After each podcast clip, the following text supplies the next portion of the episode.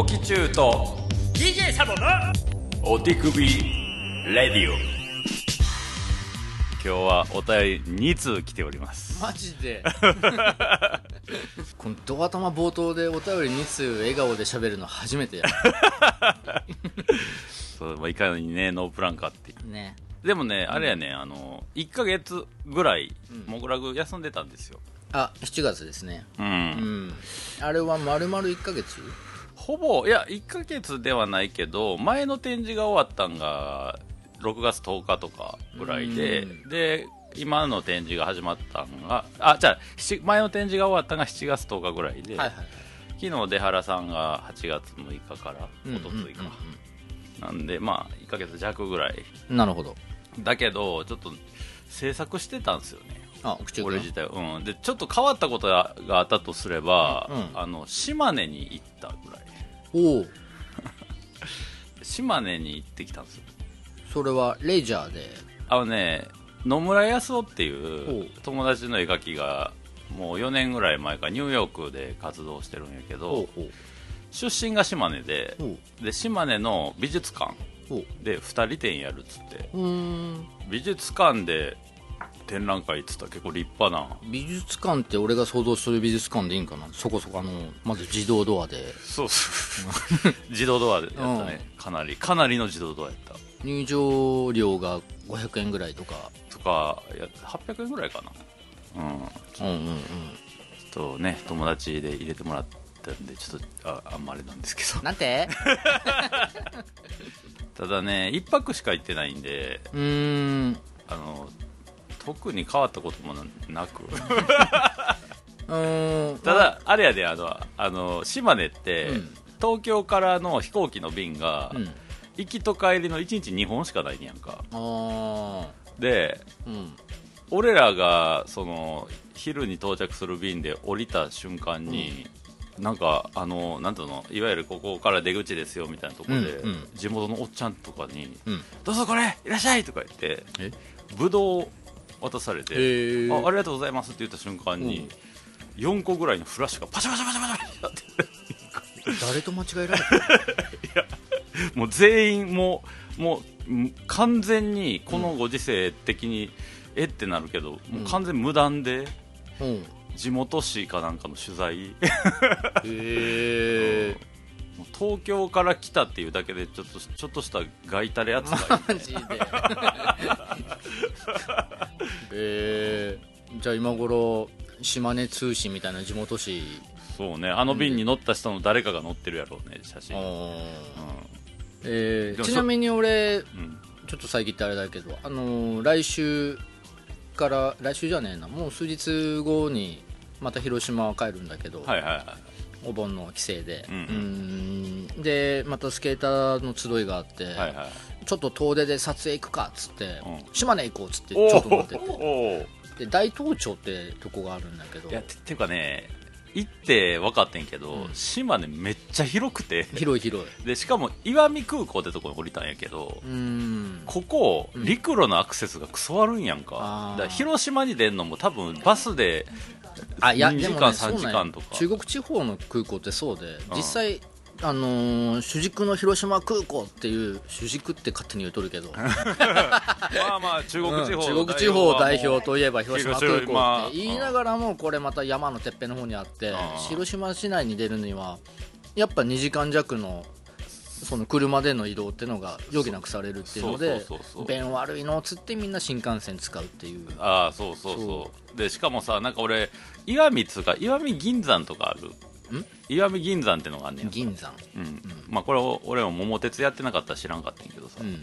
あ路線のこと？いや石見銀山ってもともと銀を取る山があってはは。多分観光地に今なってると思うんだけうん。どそこにも2時間ぐらいかかるんだよね行くうーの、ん。だから結局どこにも行けへんってなって。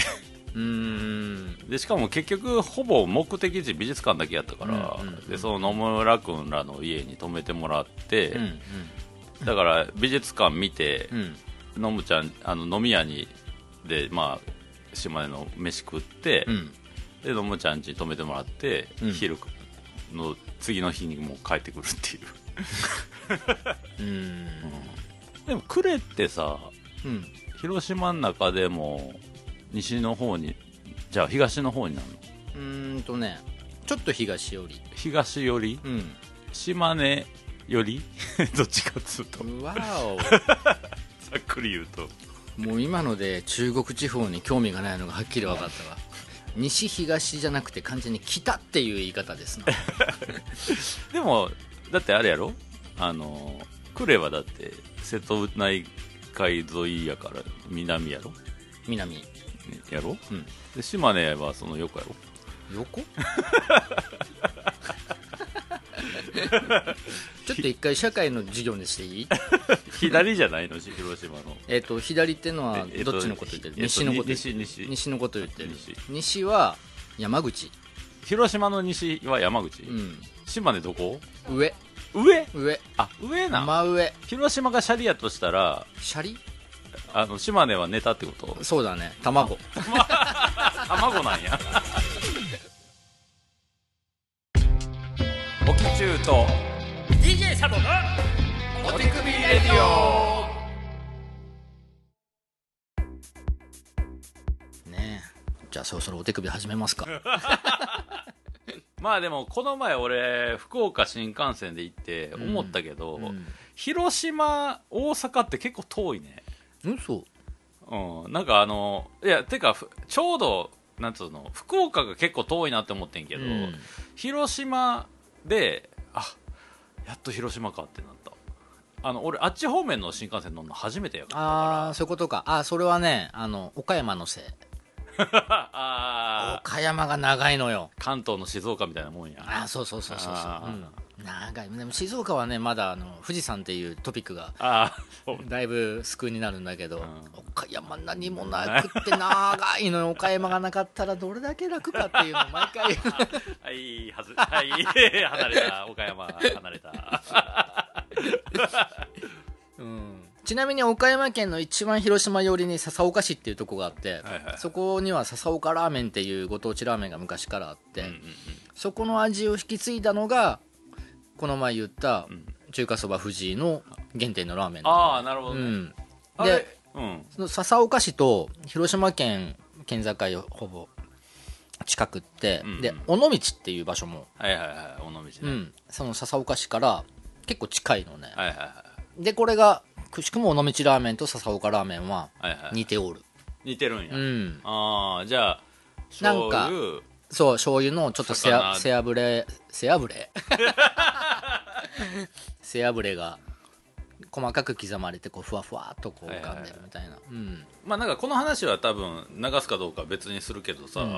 まあ今日のその地地名話もどんだけ生きてるか分からんけどさ、なんかあの東京のさ、うん。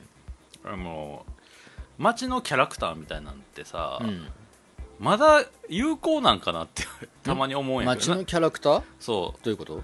例えば高円寺うん。ロック古着みたいな、あまあ、下北とかもうん。演劇うん。まあファッションうん。とかうん。ある,、あるんやけど、うんまだ有効なん？ああいうの。なんかうん最近なんかあのなんつうか、まあ、東京オリンピックに向けてさ東京って頑張ったやん、うん。だからさ例えば下北の駅前もそうやし、うん。渋谷とかも再開発になって、うんで多分あのこの銀座線うん。うん浅草からのこっち方面とかも、ちょっと小切れになってて、うん。うんなんかそのどうなんやろうなっていうか。あだから何時代とともにこういろんなものが上積みされてって。そう、ん。だ要要はその多分東京で生まれ育った人はあんまり分からへんと思うねんけど、うん。例えば地方でうん。生まれ育って例えば東京住みたいなってなった時のうん。街選びのモチベーションにそういうのって結構有効、うんやったんですよう俺らの頃って。高円寺に住むってなったらある種のこう、ある種の人間がそそれを目指すというだから高円寺というかそのあの辺の中央線沿いっていうことよね。そうそうそうそうそう。ん。中野からあっちに向けての。うんとか下北やとちょっとこううん。下北とかあとまあそれよりちょっとハイソな感じで言うと中目黒とかさ、うんうんうん。まあ、ちょっとおしゃれうんうん。好きな人が無理して住むみたいな、うんうん。うわ。なんて？無理して住む？うわ。金もないのに、うわ。うん。インナー全部ユニクロのくせに表だけおしゃれして住むみたいなところでしょうわ まだあんのかなと思ってああいう。だからいろんなものが本来のその何俺らっていうかまあみんな人のね世代によって持ってるイメージってちょっとずつずれてはくるんだろうけどもでもなんかこう何？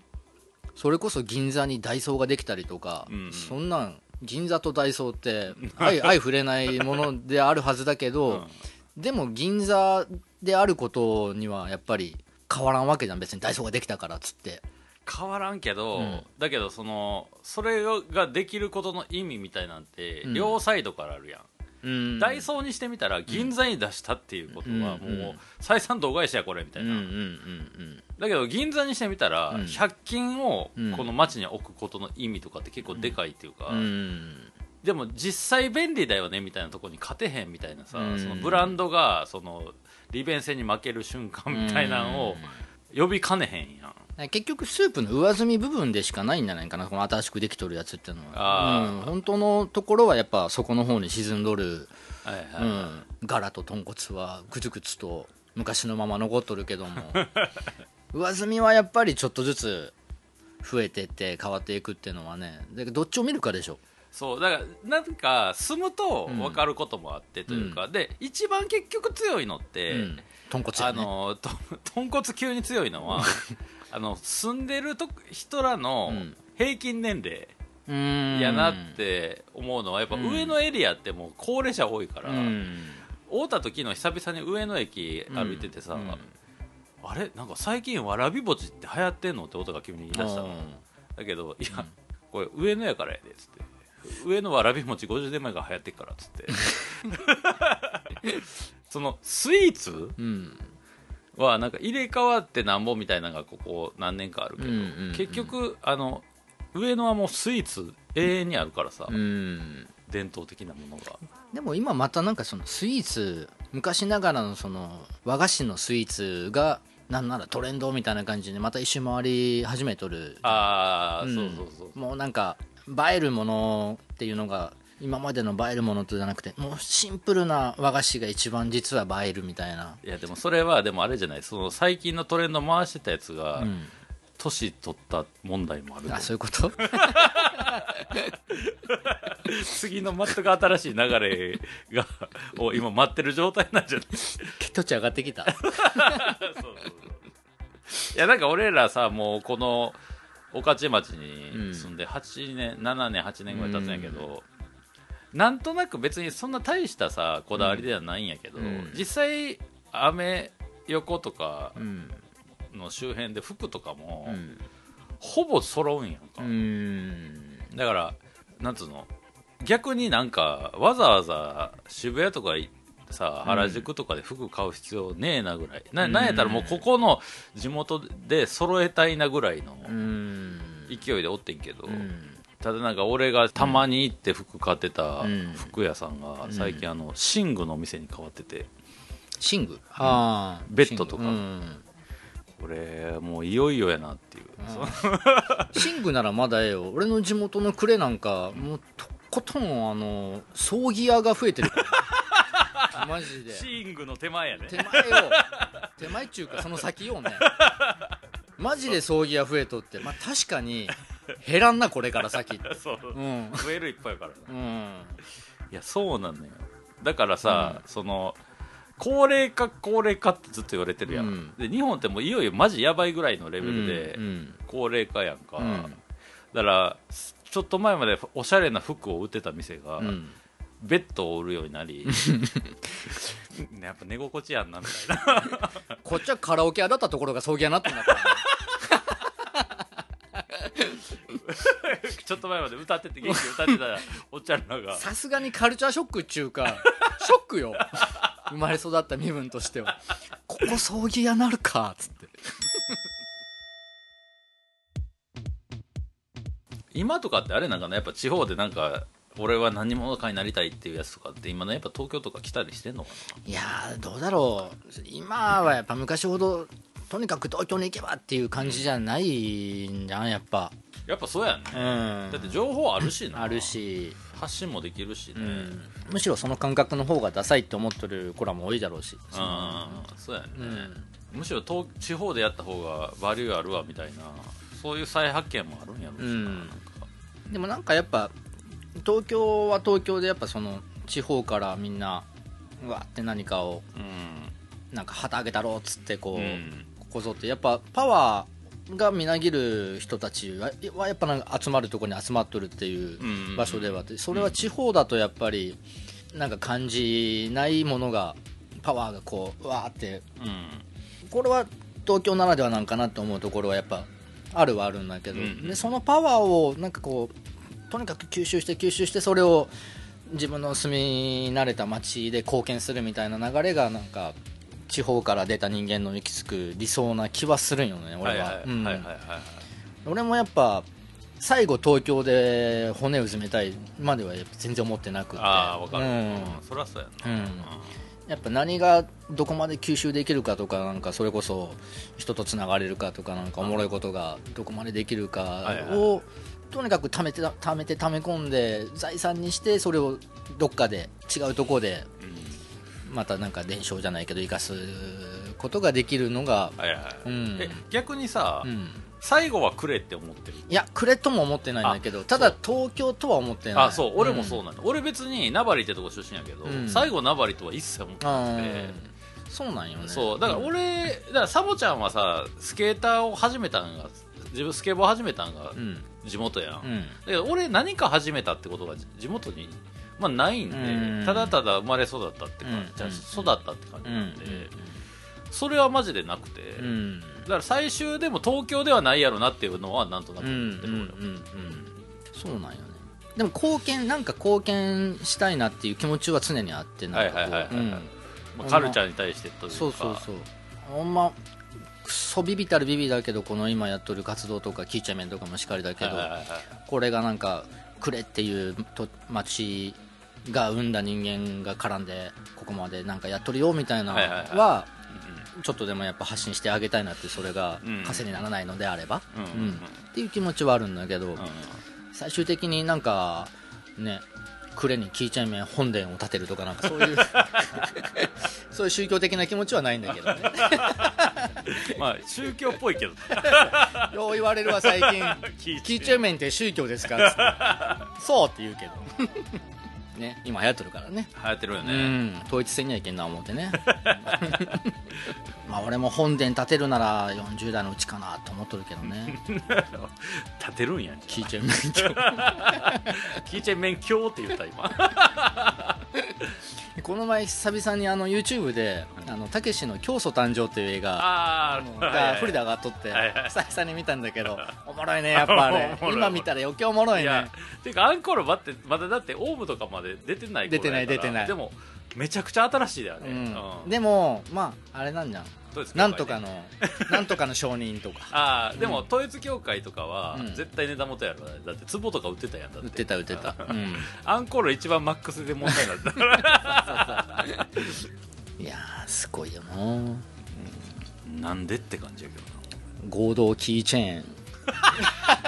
な やる？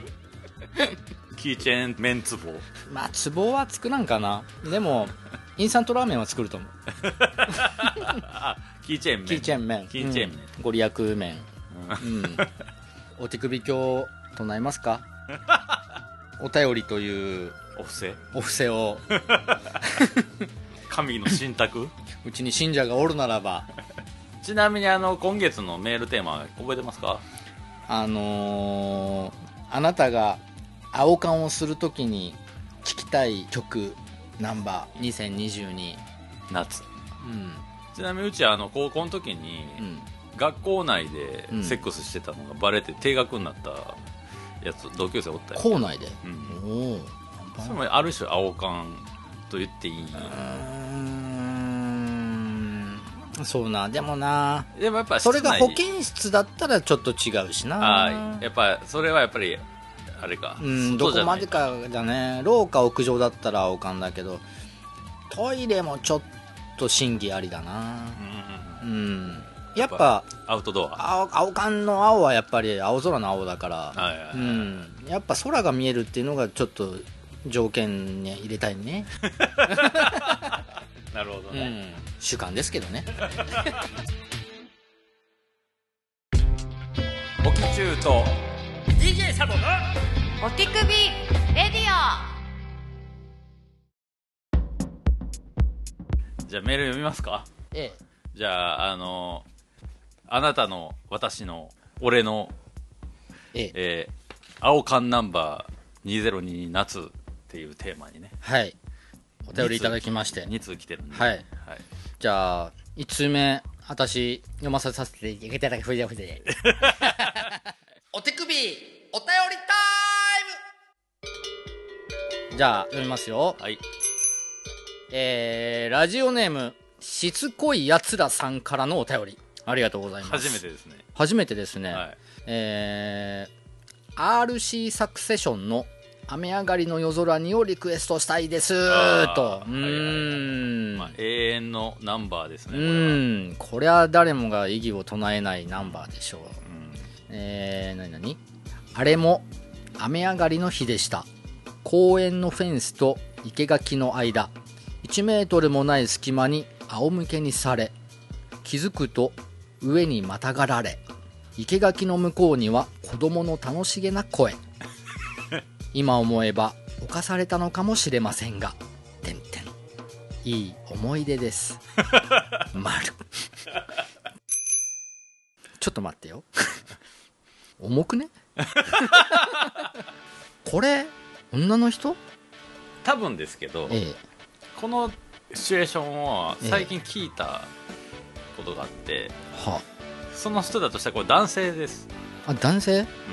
まあ、男性もまあまたがられることはあるんで。あそういうことか、うん。ああまたがられ。うん。生垣の向こうには子供の楽しげな声。うんということはこれ雨上がりとはいえまだ日が暮れてないぐらいの、まあそうね夜空にではないですうね、ん、昼夕方あたりの時間ってことかな。うん。まあそもそも雨上がりの夜空にの曲自体がね、セックスの比喩がもうバンバン出てるいからね。やそうね。あれは完全にそうですもんな。うん。うん。オイラのポンコツとうとう行かれちまったですよ。行かれちまった。でもこれ行かれなかっ行かれてなかったってことだもんね。エンジンかけられたっていうことか。そうそうそうね。そうそうそう、うん。いいね。うん。公園のフェンスのい生垣の間で1メートルもない隙間って相当狭いからうん。ねだからあのさあれじゃない？あのカラオケでさ、うん。流れる安いビデオあるやん。うん。あれでこうあのちょっとこうさ女の、うん。強そうな女の人にうん。ネクタイ引っ張られながら、うんあの生垣の奥にうん。こう連れて行かれるみたいなシーンに、うんうんてーんてれってんてれってってんてんみたいな、うんうん 感じでそう始まるね感じよそうね。イメージつくね。この雨にやられててぐらいでもシャツうこう破られる。ー破られる。あの安い映像の感じ。でもあれ雨上がりの夜空にはあのちょっとインポテンツ的なああ解釈で俺撮ってんだけど。いやそうじゃないんじゃない？そうじゃないのか。な今日今日に限ってなんで立たんのやっていう。いやだってあそあそういうことなんあれ。って俺は解釈したよ。だってバッテリーはビンビンだぜ。やでうん。なんかどうしたんだっていうのはうん。相手に言ってんのかなって思ってたんよ俺は。ああ俺なんかもういざというその場面時間になってその時になって立たへんみたいな。あそういうあそうか。だってうんこんな夜にお前に乗れないなんてやうん。そうそう。どうしちゃったんだ？へへベイビーのベイビーは完全にあマイベイビーのことと俺は撮ってたけどね。そうか。も、うん。でもいろんな撮り方できるからね。うん。うん。解釈はいっぱいあるから面白いんだと思う。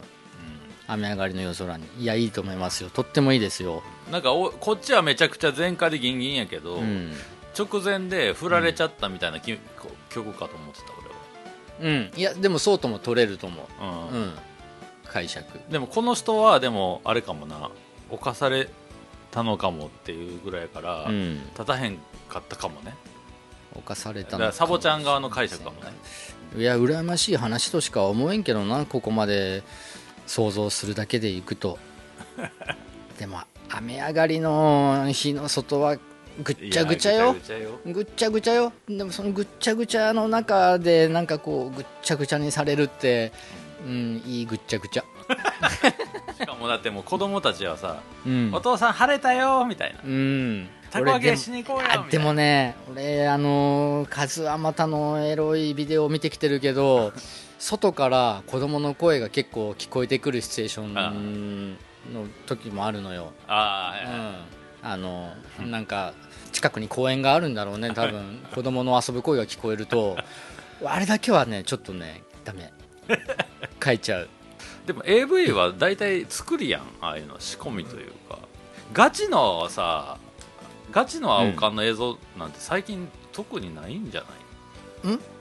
ガチで子供が遊んでる横でやってるみたいな。ああるある。ある？うん、だからあのそんなに予算がない系なものあー。うん、やっぱ X ビデオなんか見とったら多々あるよ。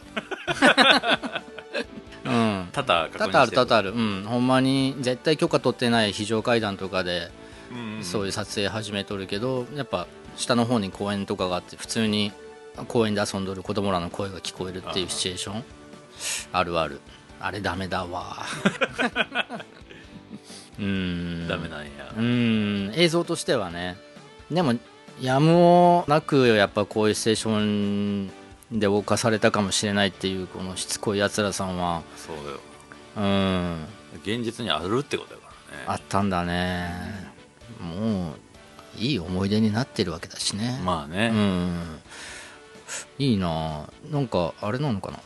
彼女とかじゃないってことなんだろうなでも。まあそうやろうね。うん。うん、もう勝手に想像すると5個6個上のお姉さん的な存在。今までね程よい距離で友達付き合いというか先輩後輩の距離で遊んでた先輩が やっぱ雨上がりのその湿気でムラっときたんだろうね。なんか俺俺個人的にこの「雨上がりの夜空に」っていう曲自体がさ、うん。その清志郎の映像っつうより、うん。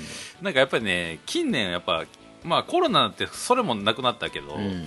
カラオケで聴く曲ことの方が多くてこの曲が、うん。だからどうしても これのシチュエーションのそうのん。さっき言った5個6個上の先輩みたいなのもうん。全部あのカラオケのあのしょぼいドラマ仕立ての 映像でしか再生されへんねんけど なるほどね どうしたんだ？へへべべぐらいで何、何どうなってんの？みたいな、うん。こうああたふたするサラリーマンがちょっと早送りで 再生されるみたいな。一瞬逃げようとしてまた捕まるみたいな早送りでみたいな。あの無理くりなね。いやいいね。そうね、うん。そうだから俺一回だけ清志郎のライブ見たことあるのがフジロックやねんけど、うん。でなんか俺の中での清志郎のライブシーンのイメージって結構野外がイメージがあるからうん確かに。やっぱこう青缶と通じるものがあるとういうか、ん清志郎もやっぱ最後の方はやっぱりチャリンコすげえ乗ってたりとうか、ん。ロードバイクを。やっぱなんか意外とアウトドアというか。そうねそうね。そう清志郎のナンバーはというかロックの結構もう名作とかは基本的にやっぱアウトドアには向いてうる、ん。青缶にはうんうん。ロックはやっぱ青缶。やっぱウッドストック的な、うん。うん俺ちょっと車乗らんからその想像でしかないけど、うん。いわゆるドライブミュージックみたいなんとかって基本的に青缶に全部合うんじゃない？そうね。うん。うんスローバラードなんかもそうだもんね。のああはいはいカーラジオからスローバラードみたいな言うとるし。めっちゃゆっくり腰動かすんやろな。かまあなんかディープスロートな時間。スロオーバラードねあそこ。てってってん。で本番ダーッつったダーッつったダーッつっただろうなそうね中井戸礼一に殴られんだようん清志郎は完成させられるな。うん。で賢者タイムにねやっぱり、うん。ずっと夢を見 見てて安心してたっつって。ほんまにデイドリームだな。うん。ね、いやありがとうございます。しつこいいやつありがとうございますだね。ステッカーを。ステッカーを、プレゼントしますのでね、うん、プレゼント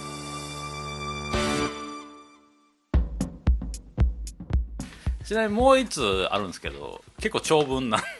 いやありがたい限りで。じゃあこっちは私読みましょうか。もう一つ行きましょいきましょうか、うはいお願いします。じゃあラジオネームタイヤマンさんから。出た。もうねありがとうねタイヤマンさんほんまに。いやありがたいね本当に、ほんまにタイヤマンさんから。はい。お願いしますえー DJ サボさんおきちゅうさんいつも楽しいラジオありがとうございます。ありがとうございます。早速ですが私の青缶ナンバーは、うん。これね俺知らないですね。ちょっと後で聞きましょう。うん。サボちゃんもし知らんかったら、うん。高田渉さんのアイスクリームです。うーん分かんない。高田渉は分かるけどアイスクリームって曲がちょっと俺は。アイスクリームっつったらもうあのーあれだアイスクリームユースククリーム。好きさーえっと えっとえっとあれは、えっと好きさもう顔完全に出とんだけどな。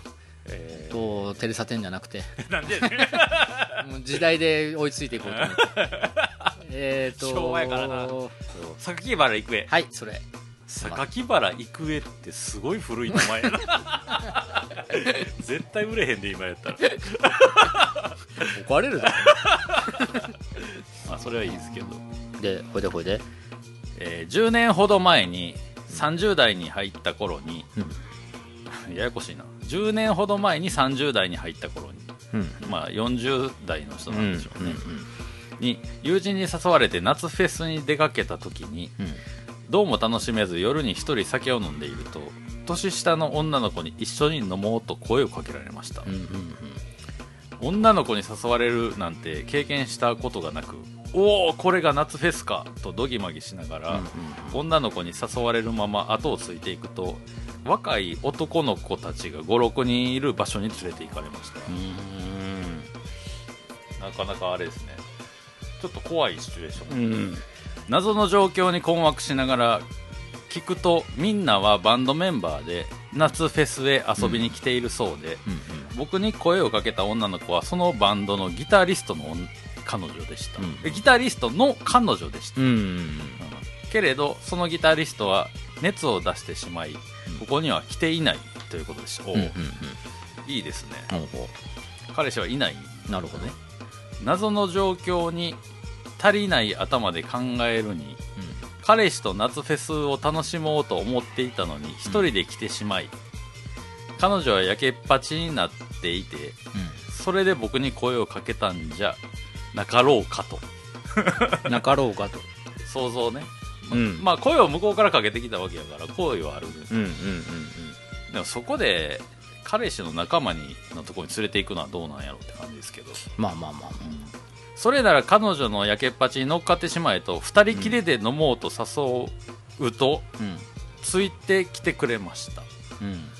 そうなると僕はもうどこか2人っきりでいい雰囲気になれる場所はないかとうん。彼女を連れてうろうろとするのですがうん。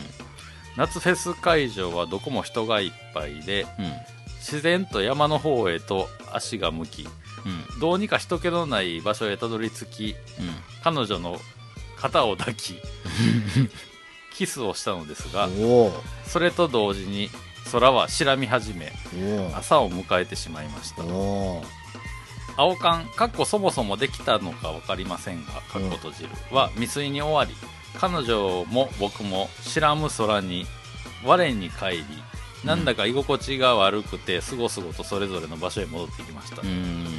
高田渉さんのアイスクリームの歌詞に彼女のやけっぱちな気持ちを短い歌に限られた時間で行動に起こせなかった僕の思いを重ねてうんこの歌を私の青缶かっこ未遂ナンバーとしたいです。うん高田渉アイスクリーム歌詞。アイスクリームアイスクリームアイスクリーム。私の恋人よ。あんまり長く放っておくとお行儀が悪くなる。以上です。ちょっと時間ちょうだい？まとめの。ちょっととりあえず高田渉はあれですよ。あのもう本当あの日本のフォークブルースん。の人で,、うん。で吉祥寺のミュージシャンなんやんか。で俺が大学の時からの同あのずっと腐れの山さんが高田渉めっちゃ好きで、へえ。であの俺が東京に引っ越してきた時に、うん。最初の2年間み三鷹に住んでてんけど、うんうん俺らが3月に2月の末かに引っ越してきて、うん。高田渡のライブが5月にあるっていうフライヤーが街中に貼ってあるその4月に死んだんよ、高田渡自体うが、であの伊勢屋っていう飲み屋があんねんけど、うん。あの吉祥寺に、うん。そこによく行ってた人ですね高田渡さん。アイスクリームアイスクリームアイスクリーム。私の恋人よ。あんまり長く放っておくとお行儀が悪くなる ほんまに悪なっとるの？すごいなもう短歌やね。あほんまそうだね。まさに歌。ですな歌。やあでもタイヤマンさんの気持ちがちょっと伝わったな今。アイスクリーム青缶未遂なとこがちょっとあのうん。ギターの、ねなんか物こう、うん、まだこう完結してない状態というか。うん。今日分かったことは、うん。あのお手首レディオのリスナーは、うん。意外と年齢層が高いそうね。選曲とあと深さ？深み？そうね。うん、うん。いやマジ青缶だったらミヒマル GT ショーみたいなそういうチャラいのはいつも来てないというか、まあそもそも聞かんわなそういう人はな うん。まあ、ミヒマル GT の時点で年齢層も高いわけないけど、だかで結局タイヤマンさんは何があったん、ら要は、うん、ちょっとギュッと。要は夏フェスに友達と行ったんやけど、うん別にその多分夏フェスに行こうぜって誘われたから、うん。友達は夏フェス行きたかったけど、うん。タイヤマンさんは別にまあまあ暇やしええかって言ったら、うん。別にそんな楽しく見えへんかったと、うん。うん。で一人で酒飲んでた、が知らん女子に声かけられて、うん。であいいよみたいな感じで言ったらなんか最初こそそういう、その女子の友達にと一緒に飲むみたいな、ようわからんシチュエーションになったものの、うんその最終的にはこの女子と2人でうん。パーティーを抜け出そうですよ。うんうんうんうん。だから女子も言うたらそのなんつうのこう恥ずかしさというか、うん。照れもあって多分仲間に紹介してみたいなうん。ワンクッション置いてやけど、最終的に2人きりに。はいはいはいはい。だから途中の段階でちょっと2人で飲もうやみたいなの言ったのはタイヤマンさんなわけでしょ、うんうんうんうんでそしたらそれに乗っかってきてくれて、うんうん。2人でこう人気のないとこに行こうと、うん。うん。で最終は、えーっと肩を抱きうんキスをした。うん。までは言ってるですね。うん。でもそこまでだったと。ここでうん。朝になっちゃった。で結構長い夜の話を、うん。うん。長い夜だったけどなんかそこまでたどり着くのは振り返れば一瞬だったみたいな感じなんだろうね。それがまたこの曲の短さにもこう凝縮されてるというか。でしかもこの私の恋人よあんまり長く放っておくとお行儀が悪くなるわよっていうのは、この一緒にいてる女の子の心情を当ててるわけですよ。田山さん自体が。なるほど自分じゃなくうて、ん。で彼氏が熱出して来てないから、うん。ああんたのお前の彼女今俺と一緒におるけど、うん。ええんかと。うんうんうんで彼女がその女の子が来てない彼氏に対してのこう気持ちでもあると？気持ちをうん。タイヤマンさんがうん。逆に代役したみたいな代役。俺はキスで止めたけど、うん。お行儀悪くなるよって、うん。あんまりほっとくうんとう。んうんっていう、うんうん。なんて大人な。そうだね。うん。これ聞いてほしいね 誰に？このラジオを聞いてる人にこのアイスクリームを。ああ、そうね。これかけれないですけど。これはやっぱ流せないか。流せないんじゃない、うん。うん。となると、まあうん。やっぱタイヤマンさんに歌ってあげようよ。アイスクリーム、うん。だから今回はえっと、まあ、2通もらって、はいはいまあ、しつこいやつらさんは俺の中でやっぱあの犯されたかもしれませんがと言いながらもやっぱ最後にいい思い出ですってなってる時点で、うん。あの一回よかったねと、はいはい、うん、いう段階、うん。でタイヤマンさんの方がちょっとこう、未遂やかうん、もやっとした状態であろうから、ここはあの常連だからとかいうジャッジじゃなくて、うん。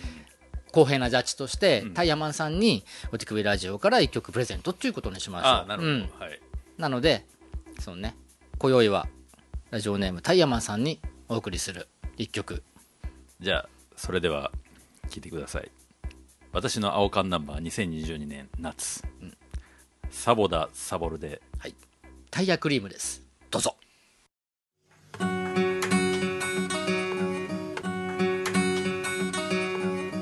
イヤクリームタイヤクリーム。タイヤクリームおはがきありがとうね。青缶未遂で残念。ねでもまたチャンスはやってくる。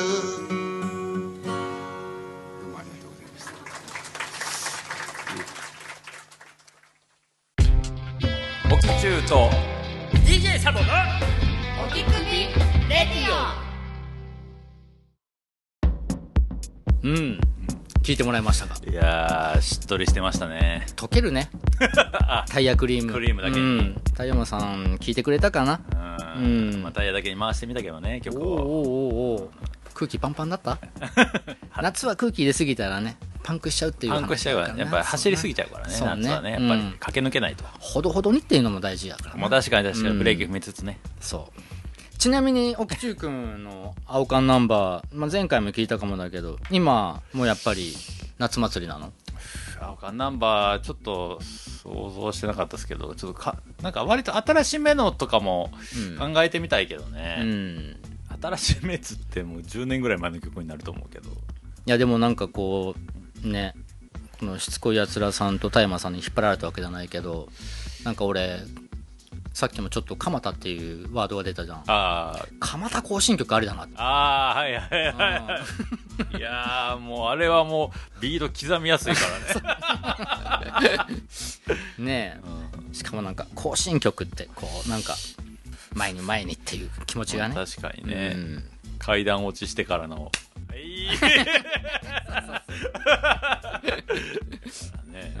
いやでもね俺ね最近あの「トップガンマーベリック」見たんですよ。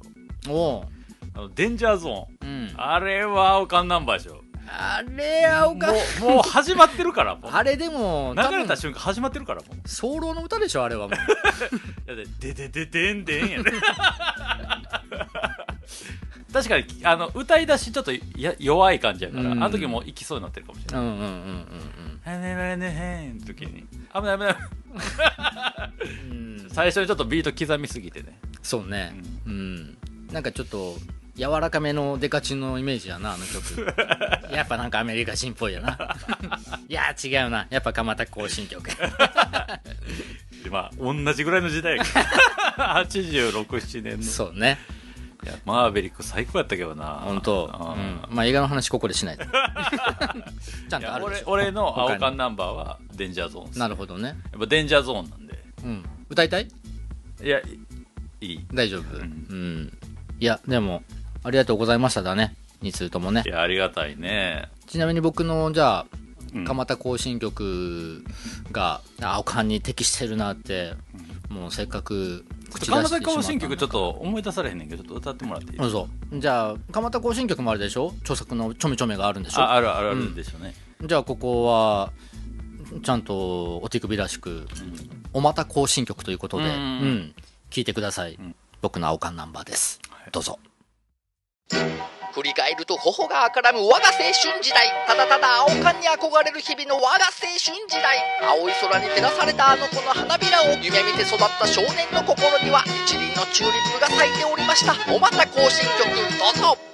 虹のおまた光のおまた金玉とちんこ花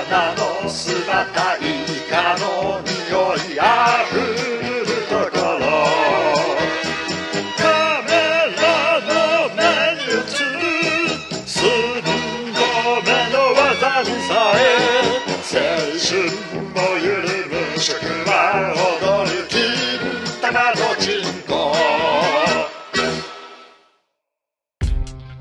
おきちゅうと DJ サボのお手首レディうんっていうのがね僕がおすすめするおまた行進曲なんですけども。いいですね、うん。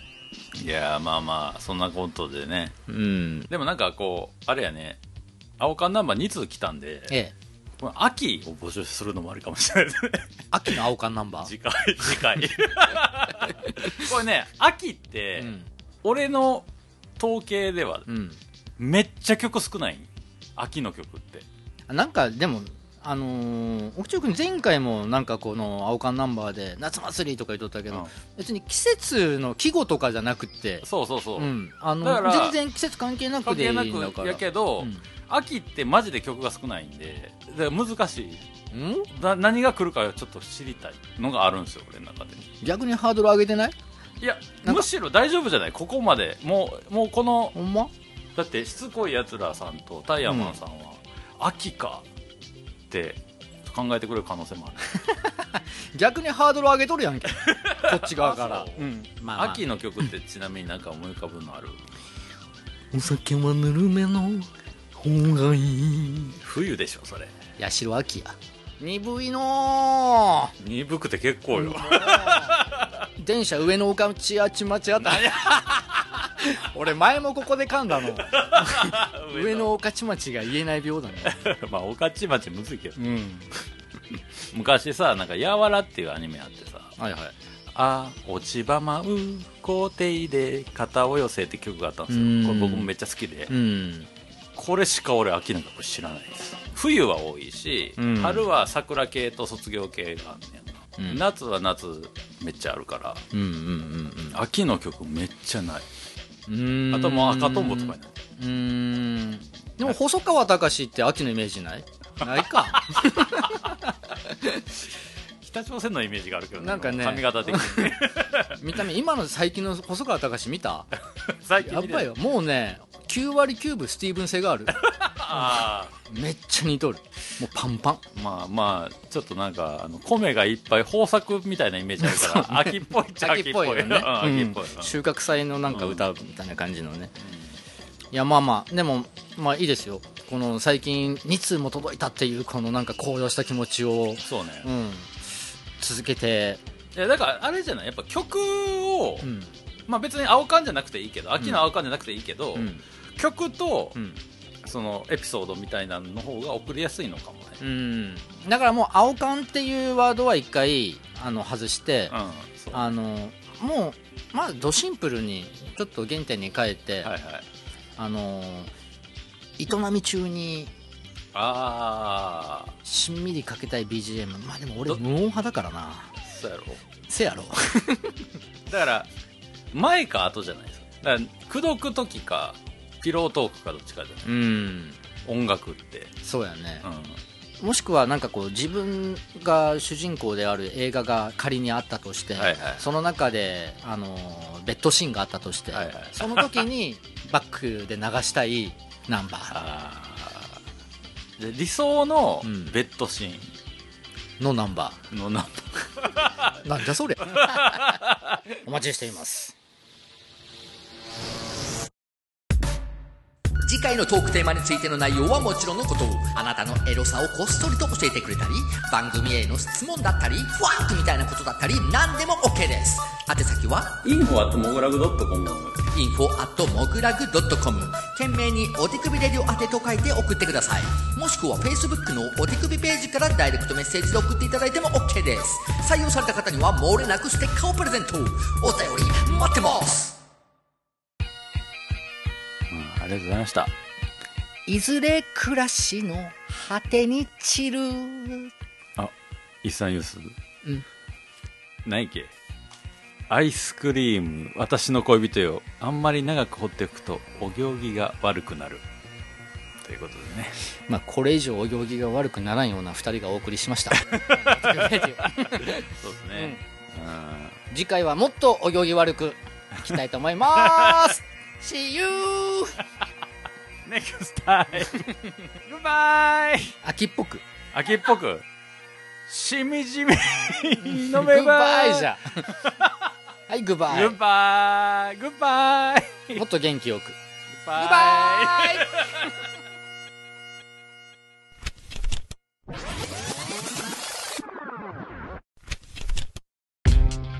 オキチューと DJ サボのお手首レディオ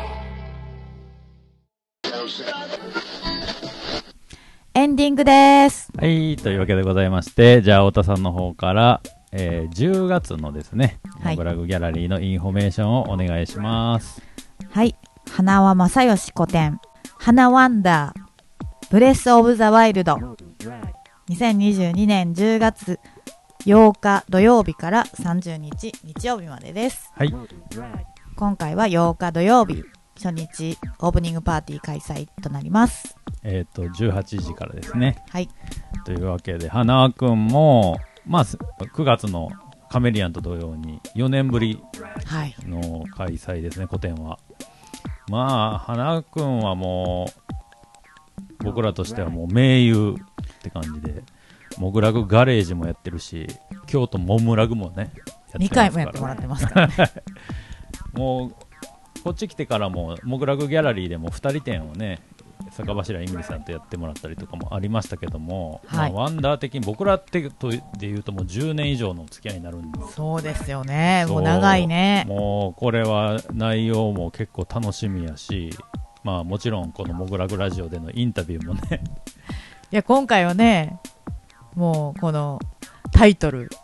そうなんですよねこのタイトル、まあ、分かる人には分かるタイトルだと思うんですけどなんでこのタイトルになったかの話もきっとインタビューでは聞けるんじゃないかなとそうですね。思っておりますということで、まあ、まずはね最初日に来てもらえると花君いますしまあ大体週末は本人在労する予定にはしてくれてると思うので、そうですね会いたい人はそれを狙ってお越しください。は、い、というわけでございましてあおあのオープン時間はいつも通り変わりないんでねはい、13時から20時、月曜日が定休日です。はいというわけでじゃああと年内あと3本ですかああ、早い。